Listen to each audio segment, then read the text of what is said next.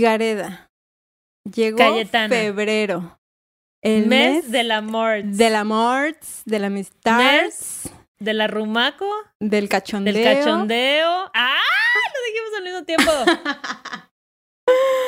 Pero, pues como que traemos ahí arrastrando unos pedos raros, ¿no? Con el amor romántico. Ay, hermana, es que de construir el amor romántico está cañón cuando crecimos viendo tantos referentes, ¿no? En las películas de cómo debía ser este amor y pues nos jodieron mucho la cabecita, honestamente. Nos elevaron las expectativas y cuando uno se enfrenta a la vida real no es nada parecido. Ay, maldito Hollywood. De hecho, las comedias románticas llevan mucho más tiempo. Se dice que las comedias románticas empezaron con Shakespeare en el siglo XVI. De hecho, algunas de nuestras películas favoritas, como 10 cosas que odio de ti, están basadas en obras de William Shakespeare. ¿Quién es esa voz? ¿De dónde sale esa gurú del cine? Bienvenidos a Corriendo con Tijeras, un podcast con una gurú del cine. Yo soy Natalia Molina, host del podcast Cinepop, y hoy estoy con Ale y Calle. ¡Yay! Invitada, episodios cruzados. Emotion. Esto es romper la matriz de los podcasts. Emotion. Vamos a romper el internet con este podcast. Vamos a romper el internet.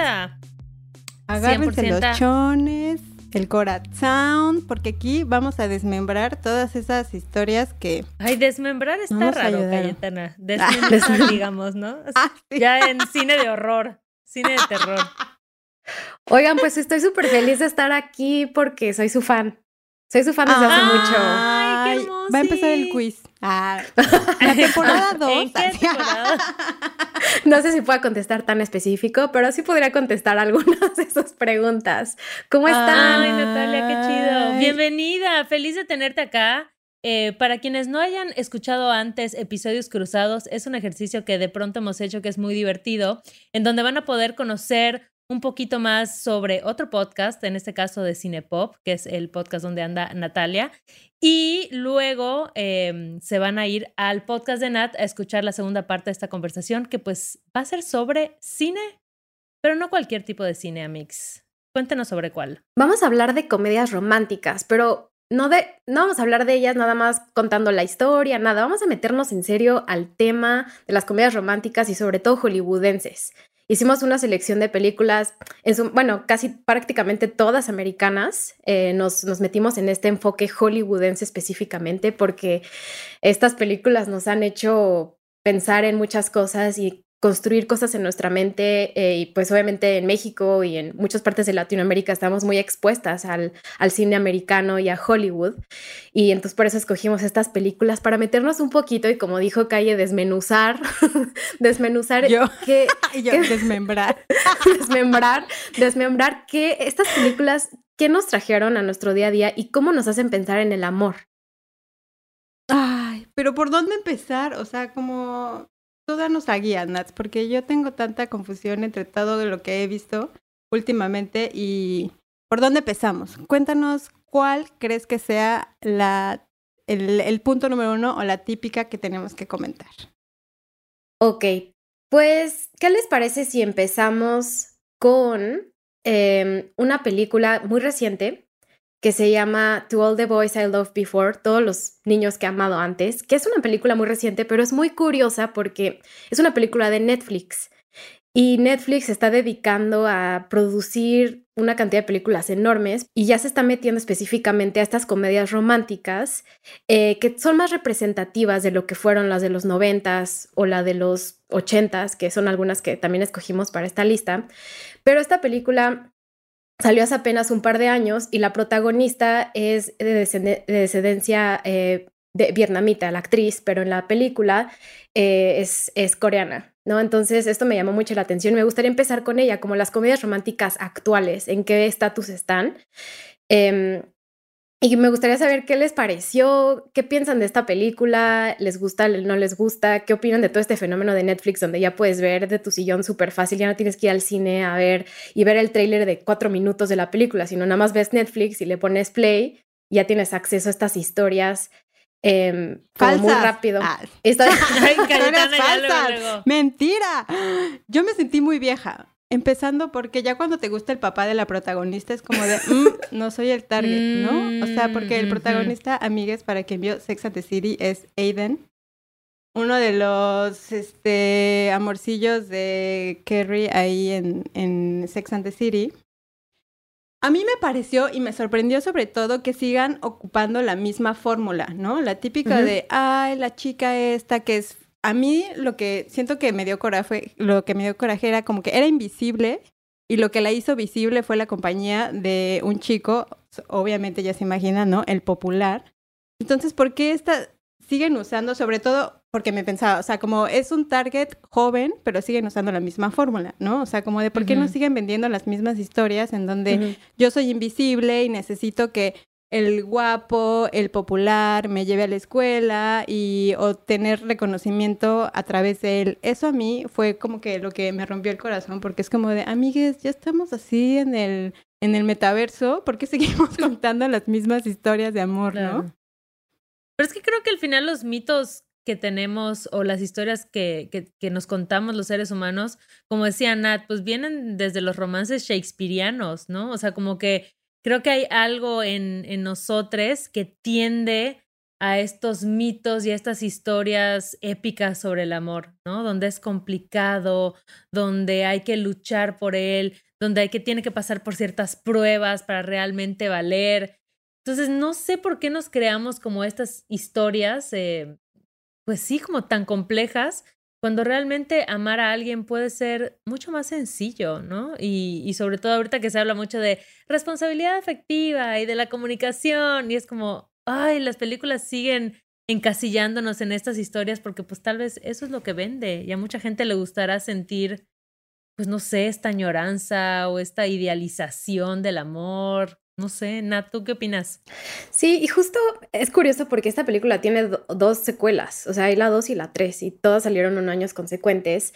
Y, y- y yo creo que se volvieron muy famosas porque el principal, que en la película se llama Peter Kavinsky, que es- se llama Noah Centineo, el actor, como que tuvo un boom de Instagram Ah. gigantesco, ¿no? Entonces Está También- se empieza a idealizar. Antes lo- no lo veíamos tanto en el Internet. Podemos ahorita eh, eh, eh, saltar entre este y a lo mejor Notting Hill, que es otra película de los noventas, y comparar, ¿no? O sea, cómo idealizamos el amor en las dos partes. Y una forma en la que me gusta comparar las dos es que en esta vemos el, ya el uso del celular y el Internet, que a la misma vez Ujú. nosotros estamos consumiendo a través de nuestro celular, porque podemos ver Netflix en nuestro celular y entonces ellos, hay como una comunicación constante, interesante entre lo que podemos descifrar de cómo consumimos el amor actualmente, idealización del amor, Ujú. y cómo lo fue en los noventas, ¿no? Que es Notting Hill, eh, otra película muy famosa con Hugh Grant y Julia Roberts, donde también son los, los personajes normalmente se enamoran muy rápido, de un momento a otro. Mm, Y esto es algo que claro. es muy común en las comedias románticas, ¿no? Que ves que se enamoran después de dos días o incluso un día de estar juntos.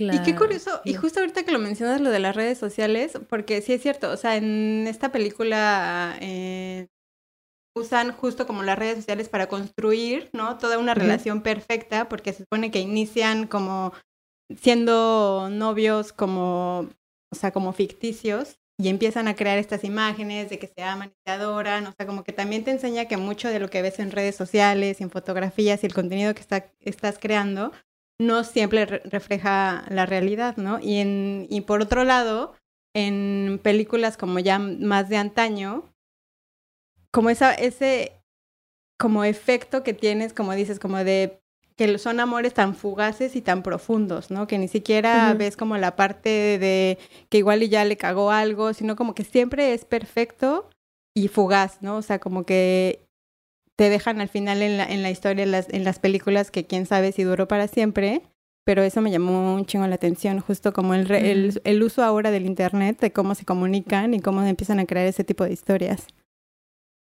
Sí, lo curioso con esta película, o sea, no me quiero meter tanto en la 2 y la 3 porque no las vimos para este programa específicamente, pero en la, peli- en la, en la tercera película ellos siguen juntos, pero ella se va a vivir a otro lugar, a otra ciudad, que es a lo mejor un poquito más Mm. progresista como poquito, ¿eh? No estoy diciendo que sea el ejemplo a seguir esta película, pero sigue ese ejemplo de que a lo mejor también las mujeres, aunque están enamoradas, tienen que seguir su propio camino. Eh, pero ese es el caso, digamos, de las, de las, de la saga de las tres películas. Pero en la primera acaban juntos y, y- y siempre acaban las películas y dices, ay, qué bonito, se besaron y todo felices para siempre.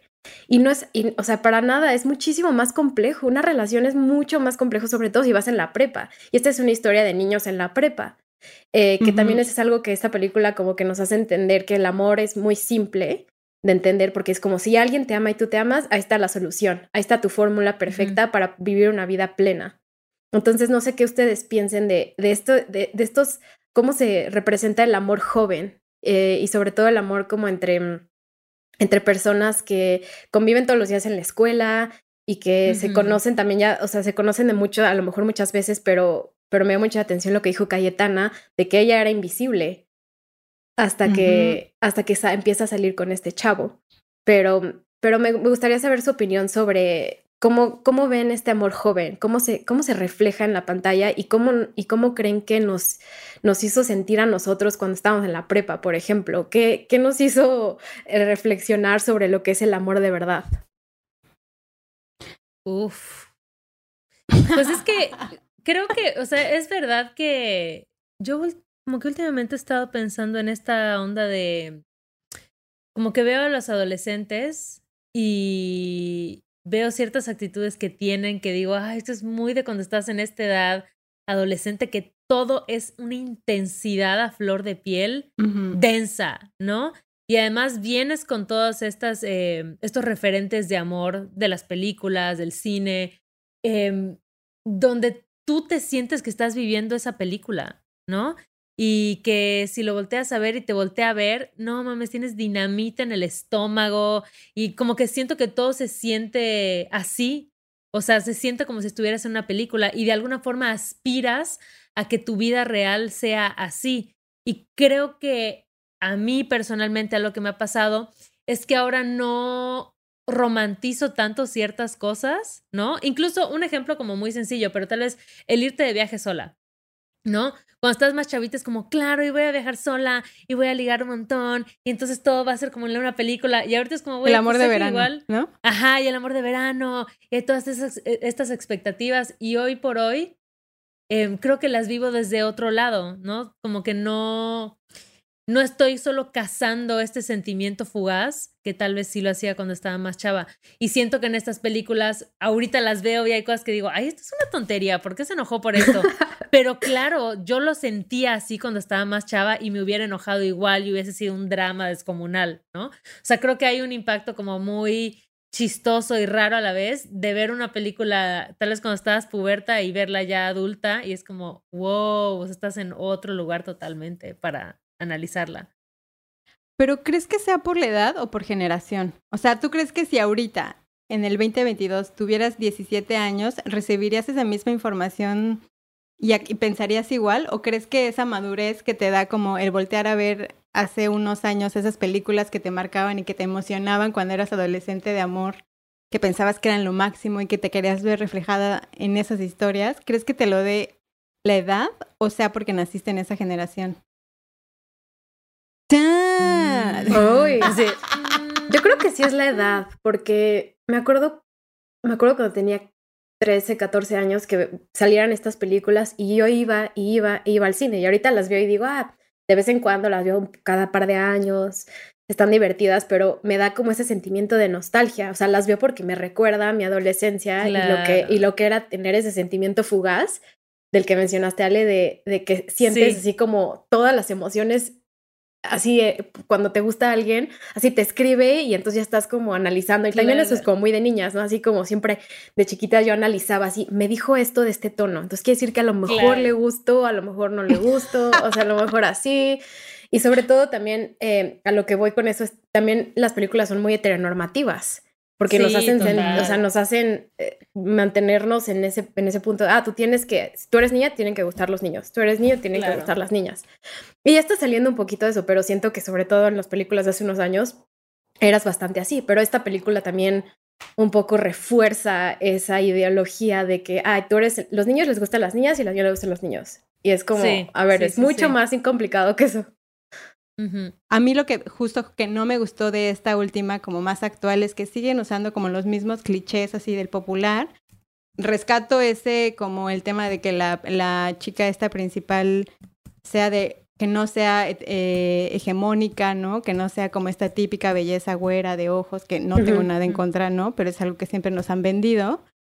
Y pero sí como que la aprobación del sexo masculino, de la heteronormatividad que mencionas, o sea, como que sigo, eso no me, como que siento que sigue siendo un, un, tipo de película que vende, pero que igual como que no rescatas como más allá de eso, ¿no? O sea, digo, no sé, en la, en la versión 2 y 3. Sí, justamente cuando este, esta película está basada en un libro, de hecho. Y, y, el, en el libro, pues la actriz, digo, la, el personaje, que es Laura Jean Kobe, es, es, este, pues es coreana en el libro, pero obviamente los estudios de Hollywood, cuando leyeron y compraron el guion, lo querían comprar, lo querían comprar y cambiarlo a una niña blanca, güera, típica. O sea, entonces, de hecho, la, la, la, autora luchó muchísimo para que se mantuviera una, para que se mantuviera coreana la actriz. Entonces, la importante y también como la representación. O sea, hace, hace 20 años jamás hubiéramos visto a una actriz en una comedia romántica súper popular como fue esta. Eh, como, la, como la actriz principal. Eso, eso también, como dices, Sky, lo rescato, creo que, creo que es bueno, o sea, que empieza a haber más cambios y, y, y cada vez lo hay más, o sea, en, en películas del año pasado, recientemente, empieza a haber más representación de esa, de esa manera. Pero eso, digamos, incluso en 2018 los productores de esta película dijeron, no, hay que cambiarlo para que sea una niña güera. ¿No? Entonces todavía mm. podemos ver que hay mucha influencia masculina en cómo las películas están hechas.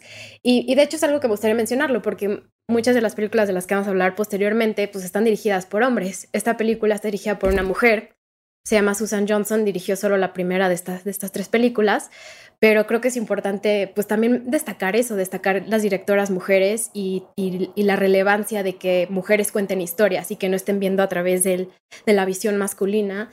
Eh, igual, como mencioné, la novela la, la, escribió Jenny Han, una autora, y el guion lo escribió una mujer también, Sofía Álvarez, ¿no? Entonces empieza a ver también ese cambio de quién, quién está en control de contar la historia, no, los productores sí son hombres, pero las mujeres sí ya están, empiezan a representarse de otra forma, cuando muchos años después era hombre, hombre, dirigió hombre, hombre, hombre. Entonces eso, eso creo que también es muy rescatable de esta particular película. Ay, fuertes, fuertes declaraciones. No sé si les gustaría pasar a la siguiente, ya que la mencioné eh, haciendo la comparación, que es Notting Hill, la película con Julia Roberts y Hugh Grant de 1999. Oh my God, el 99 se ve tan lejos. Yo no la recuerdo. O sea, siento que quizás sí la vi porque me suena que es un clásico de toda la vida. Pero a ver, briféame. Cuéntame de qué va. Claro. La historia sigue a Hugh Grant. Es dueño de una librería en Londres, en la zona, esta famosa zona de Notting Hill. Y un día entra Julia Roberts a la tienda y ella es americana, pero es una actriz muy famosa. Entonces empieza a ver como también típica fórmula de se conocen, como que se, no se gustan, se caen mal, así, el back and forth típico de estas películas de, de se caen bien, no se gustan y así. Entonces la película sigue la historia y como ella con su fama, todo el mundo alrededor de él la empieza a reconocer. Entonces habla un poquito de la, de la fama esta película, pero es más bien la historia entre estos dos personajes. ¿no? Y, y, ella, ella está, está promocionando en Londres una película de ciencia ficción. Eh, entonces es él como que en un punto la entrevista. Es una comedia, está chistosa, no es mi favorita. Salió, salió unos años después que Cuatro bodas y un funeral, que es otra de Hugh Grant. Mm. Hugh Grant fue como muy famoso en el mundo de las comedias románticas. Total. ¿Cómo se llama la navideña en la que salía también? Ah, Love Actually. Love Actually, claro. Sí, sí. Sí, entonces es, es una dinámica también de se enamoran muy rápido después de unos días. Eh, después de unos días que ella está ahí en, en Londres, entonces, pues sí, también sí, sigue la misma fórmula de algo tiene que pasar, hay un momento de, de reencuentro, o sea, es, como em, empieza la película, se conocen, se enamoran. Siguiente paso es algo, algo pasa, tiene que haber un gesto romántico de algún tipo, normalmente hecho por el hombre, no por la mujer, en estas historias, y luego ya se acaba felices y besándose. Y es como, ok, pero a ver, ¿cuáles son tengo muchas preguntas de esta película. Una de ellas es, bueno, ¿y dónde van a vivir, no? Porque ella es artista, entonces va a viajar de un lado a otro, él va a tener su, ¿dónde, él dónde va a trabajar? ¿Dónde van a sacar una visa? O sea, como cosas así que yo me pregunto siempre en las películas. claro, ¿Qué va a pasar después? Así no me dejen así. ¿Se van a casar? O sea, no, por favor, no me dejen en un beso. Entonces, creo que es muy representativa de, de las comedias de las, justo de los finales de los noventas, principios de los dos miles, porque en nuestra lista también tenemos películas de principios de los dos miles. Em, y pues con esta pregunta me gustaría, eh, bueno, con esta película me gustaría preguntarles un poco el tema de la idealización de de los lugares en los que estás. Ah, y, mm. más a fondo vamos a hablar de otros lugares en particular, pero esta película se llama Notting Hill, ¿no? Entonces hace referencia a un lugar donde se conocen los actores. Y muchas veces en las comedias románticas las ciudades son partícipes del enamoramiento o del romance entre las, entre las personas. Em, y aquí, pues obviamente es esta, esta, esta ciudad Londres, que es, es muy bonita, pero, pero ¿qué opinan de esta idealización que tenemos de de lo que decías, Ale, de si viajas a un lugar, te vas a enamorar de alguien. O sea, de que si vas a salir de tu zona de confort, vas a salir y conocer al amor de tu vida. Amix, eso no pasa en la vida real. No, no es cierto. Tal vez, o sea, sí le pasa a mucha gente, pero no es tan común. Y yo sí llegué a hacer viajes sola con esta idea de, ay, o sea, me voy a ah. ir a sentar sola a un café y leer y voy a cruzar miradas con alguien y se va a acercar o en el tren ¿no? Así como las de antes del amanecer y antes del atardecer y antes del crepúsculo, ya no sé cuántas sacaron de esa, de esa saga. y yo juraba que eso me iba a pasar y la verdad es que no me pasó. O sea, no me pasó hasta que existió Bumble y entonces ya pude ser más proactiva en la búsqueda ya de tuviste un catálogo. exacto, exacto. Pero claro que piensas que, que, te va a pasar y probablemente hay a quien le haya pasado, pero no creo que sea o sea, lo más común. Lo que sí es cierto que dices es como hay películas donde la ciudad es un protagonista más, ¿no? Y, estás viendo como París, o estás viendo Londres, o estás viendo Nueva York, y como que las ciudades parece ser un personaje más, eh, pues que acerca o aleja a, los protagonistas.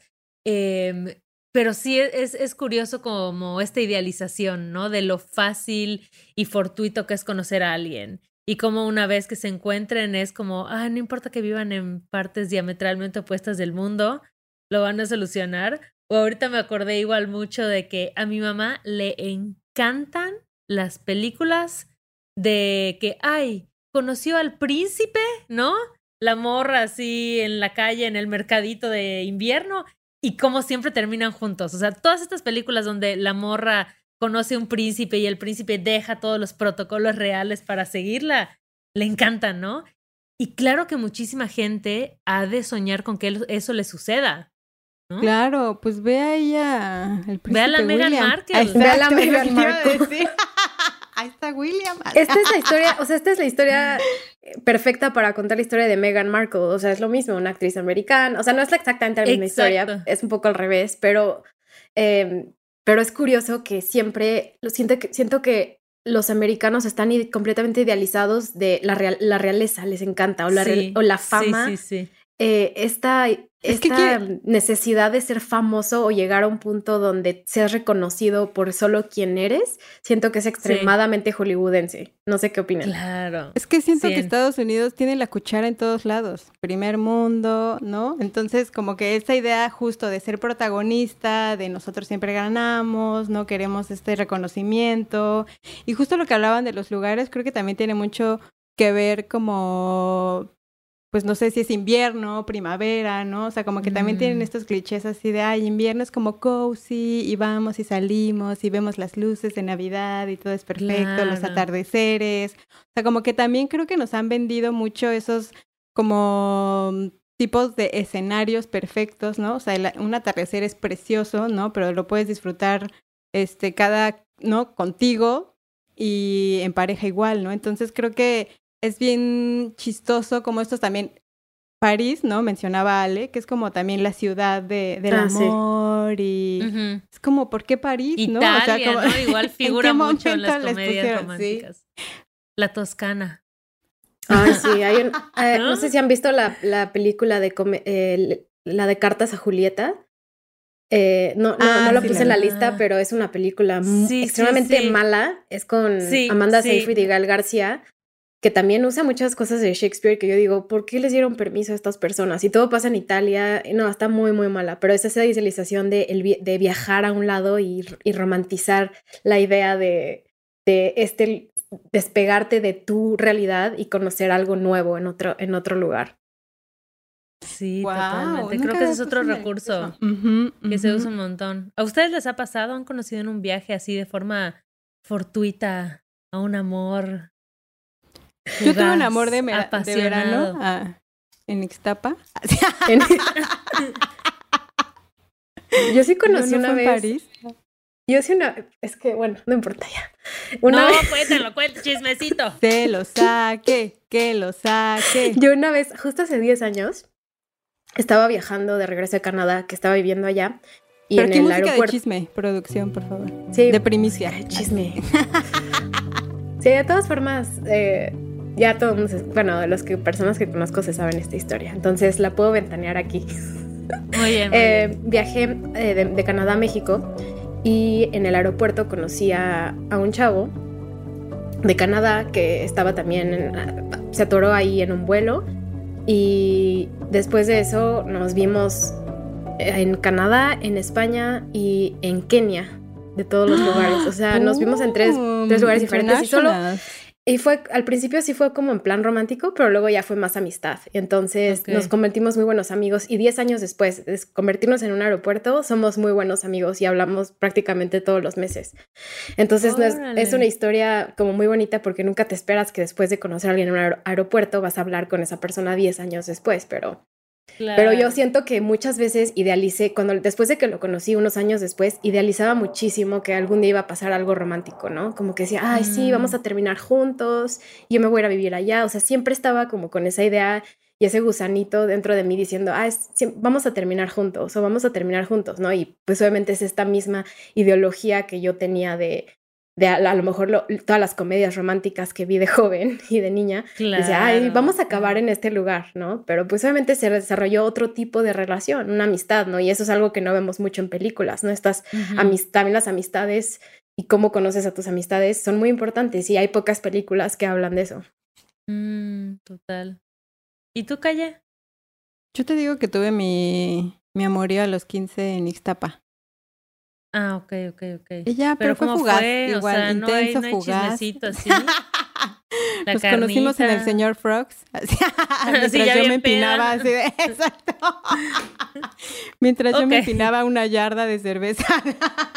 Güey, me encantaría. Sí, hay que ver la comedia romántica de Cayetana. No, la verdad, o sea, yo estaba su- bailando sobre la Sonaba mesa el como señor maná de fondo o Tal algo así. No, Man- yo creo que en ese entonces que cuando yo tenía 15, hace 20 años que estaba de moda, quién sabe, qué música. Ay, ¿Te acuerdan de sabe. algo?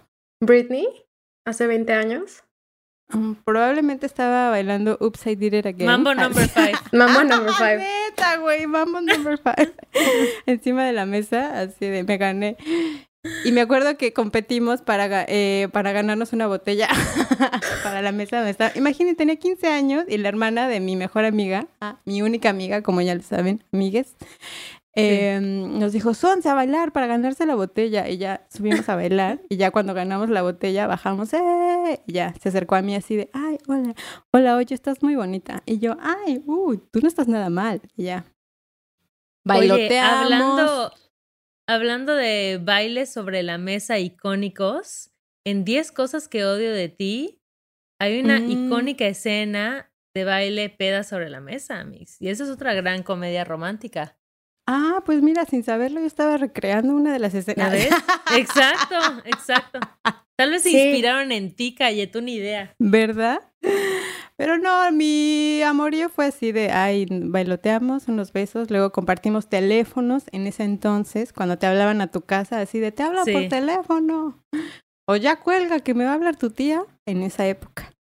Eh, y no, Ah, nada, o sea, como que hablamos un par de veces, yo estaba muy emocionada porque era como mi primera así de, hacer así de, ay, uy, conocí un amor de verano. Igual, en mi mente Sí. era como de, viví en Morelia, me acuerdo. Ay, yo estoy más cerquita de Morelia al Estado de México.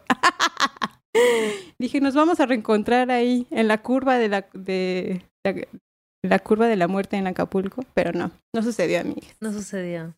Bueno. ¿Tú, ¿Y a ti, Ale?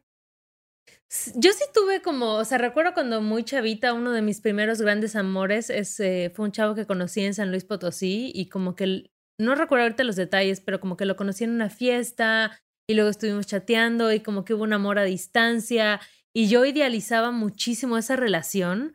Y como que obviamente ahorita que lo veo en retrospectiva, porque yo sufrí mucho, porque él me decía como, oye, pues es que sí, me encantas y todo, pero está cañón que a los 10, 14, 15 años andemos a distancia, o sea, no tenemos ni un peso para llamarnos por teléfono ni para, para vernos, ¿no? Entonces como que él me dijo como, pues no, no podemos andar ahorita, pero yo idealizaba un chorro esa relación.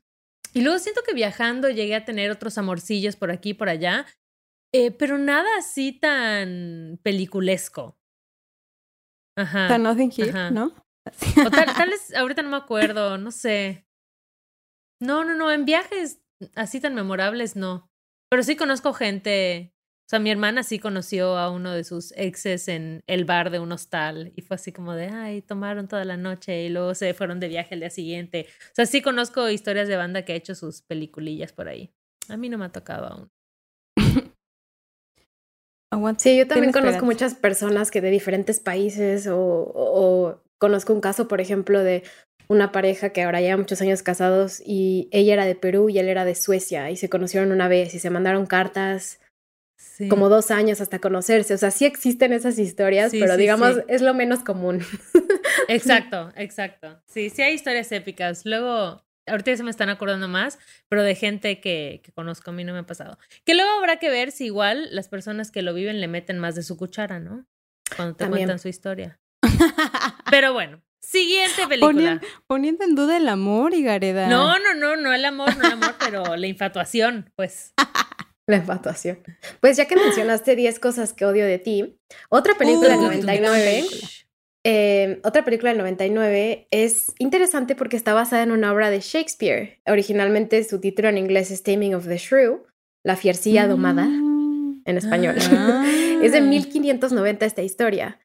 Y y entonces es una historia, pues obviamente clásica, que la convirtieron en historias adolescentes. Y es algo bastante común. Hay varias adaptaciones de Shakespeare a pantalla grande a, en, entornos de adolescentes o modernas. Eh, otro caso es She's the Man, una película con Amanda Bynes del 2005, me parece. Mm. Eh, entonces, hay, hay, siempre existe como estas adaptaciones eh, de Shakespeare en la vida real. O sea, también vemos Romeo y Julieta en la versión de de Leonardo DiCaprio y Claire Danes, que también salió en, los noventas. O sea, es, es, una historia muy universal que, que han, han, replicado y replicado y replicado, pero, pero 10 cosas que odio de ti es, es, es excelente comedia. No solo es comedia romántica, pero yo diría que es una excelente comedia. Es muy divertida y tiene un excelente cast. O sea, tiene a Heath Ledger, Joseph Gordon-Levitt, Julia Stiles. Entonces es una película que, aunque es comedia romántica y cae en los mismos estereotipos, yo creo que eh, es una de mis de películas favoritas porque es muy graciosa. No sé ustedes qué opinan de, de la película. Y además es que siento, además de que es muy graciosa, siento que Julia Stiles en esa película era como la antiprotagonista.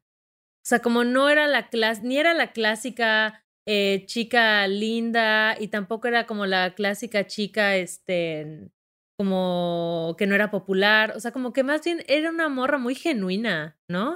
Y como muy segura de ella misma y muy decidida en las cosas que les gustaban. O sea, me da una vibra un poquito como de Daria, ¿no? Como que era esta morra intelectualoide, chida, clavadas con sus ondas, incluso como feministas y de género, ¿no? Y cuestionando muchos, muchos comportamientos de su hermana, que su hermana sí era el cliché de la popular, que solo buscaba un chavo, ¿no? Em, y, creo que a mí eso me gustaba mucho de esa película, o sea, ver una protagonista que era diferente a las demás, ¿no? Y que no, digo, aunque hay muchas cosas problemáticas, obviamente ya, todo lo que, todo cuando lo ves 10 años después, tiene muchas cosas problemáticas. Pero no me acuerdo qué problemática hay. Ah, lo quiero negar, lo negué en mi memoria. Ah, pero me gustaba eso. Creo que justo, también a mí era de mis favoritas, de esas que las veía una y otra vez, una y otra vez, una y otra vez, que las iba a rentar al blockbuster. Sí. Em, creo que a mí lo que me gustó de esa parte fue como de pues no sé, como en, en, algún momento también sentir esa parte como vulnerable a veces que te hace sentir el amor, ¿sabes? O sea, como que creo que empezó el personaje como súper, ah, no me importa, no, no quiero pareja, no busco esto, quiero esto, pero realmente como que cuando, ¡pum!, le pegó el amor, también ella siento que me gusta como esa parte de la vulnerabilidad a veces de los personajes que es como, aunque no al final, pues sí, el amor es un sentimiento, el amor te hace vulnerable, el amor te hace sentir, te hace hacer cosas locas. Y creo que eso está como muy bien representado en esa película. No sé ustedes cómo, lo, cómo lo vibren, cuáles son sus piensos.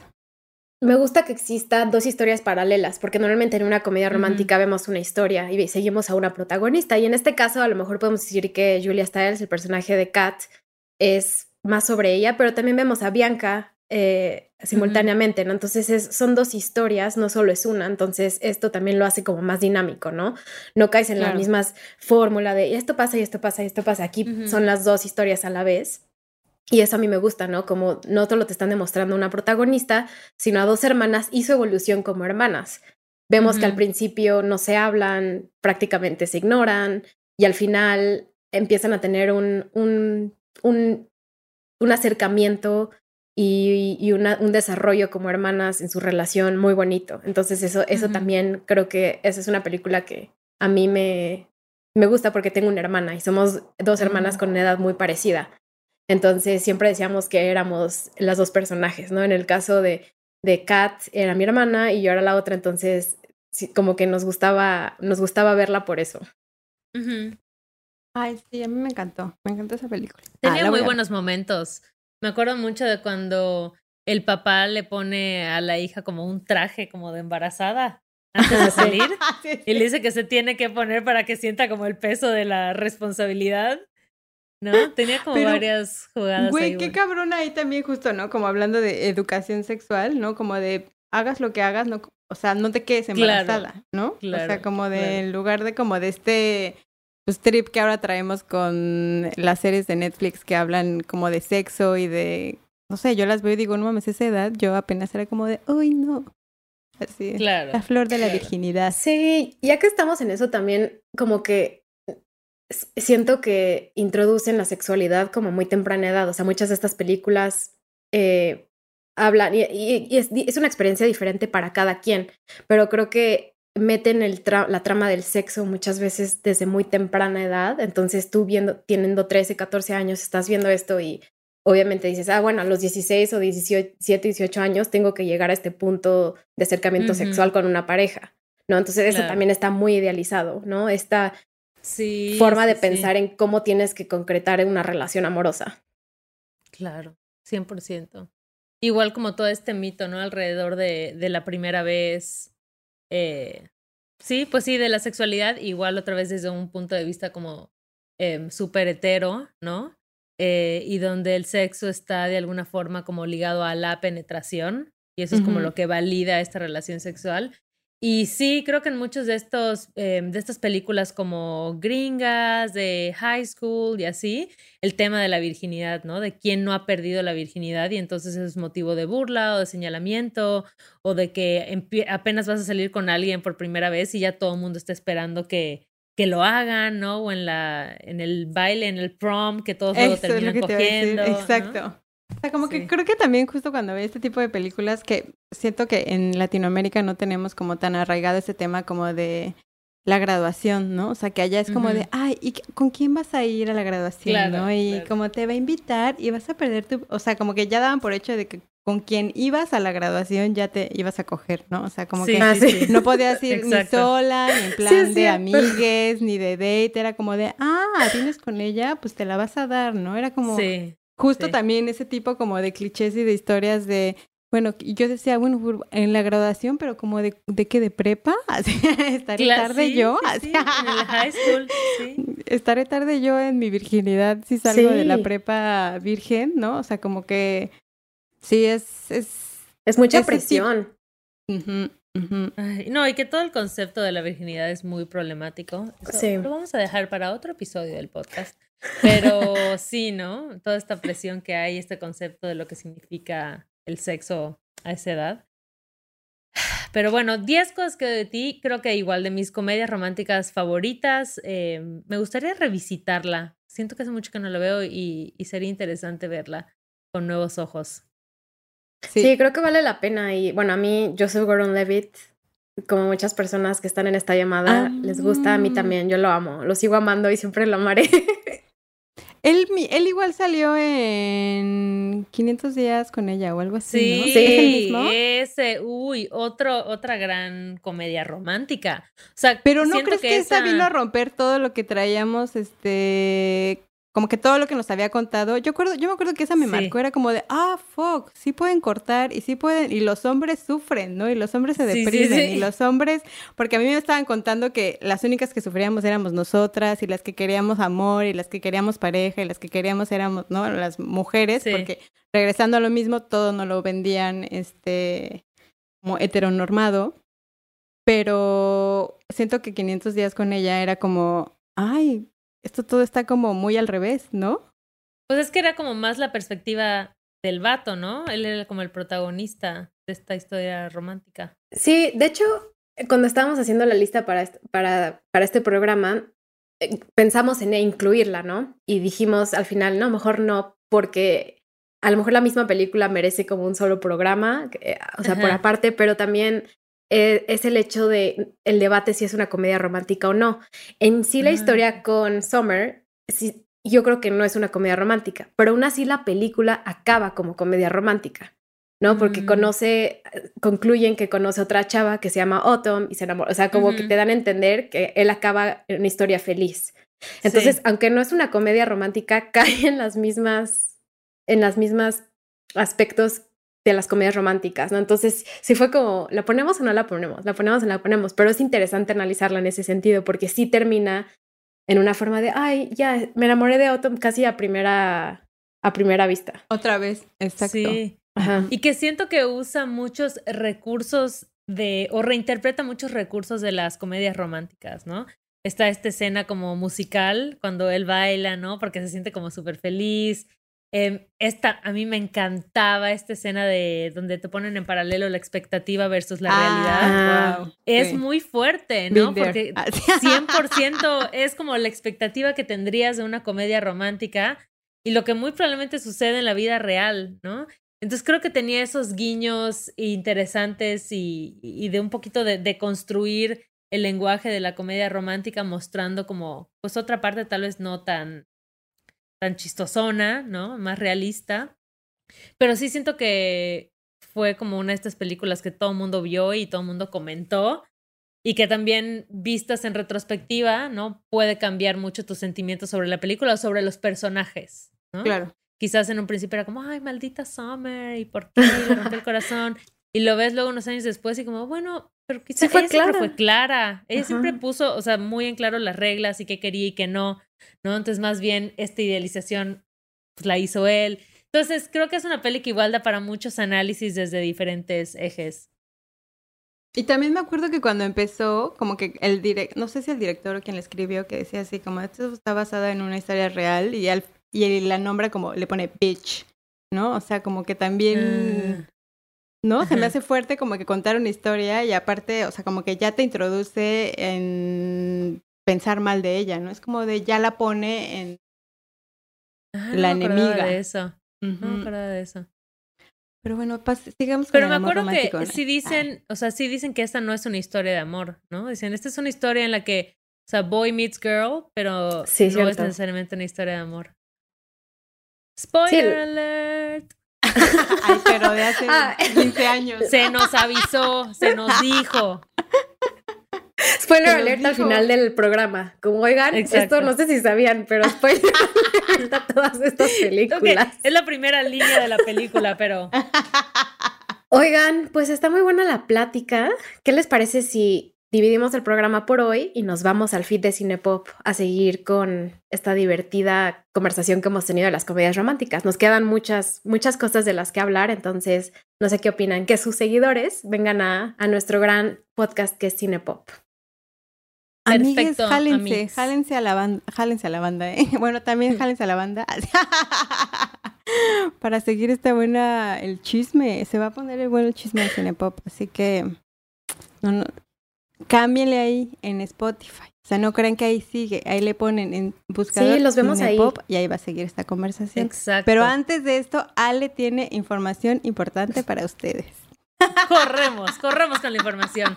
Pues sí, obviamente a todos los bebecines que nos siguen en Patreon o Patreon, como prefieran llamarle, les tenemos una sorpresita especial para este episodio. Eh, les vamos a hacer ahí un compilado de comedias románticas favoritas, entonces no se lo pierdan para quienes están suscritos a nuestro pet Patreon, Patreon y quienes no, pues es buen momento para suscribirse y apoyar este podcast para que podamos seguir haciendo contenido, chacoteo y el sano chismecito con ustedes. Sí, sí, sí.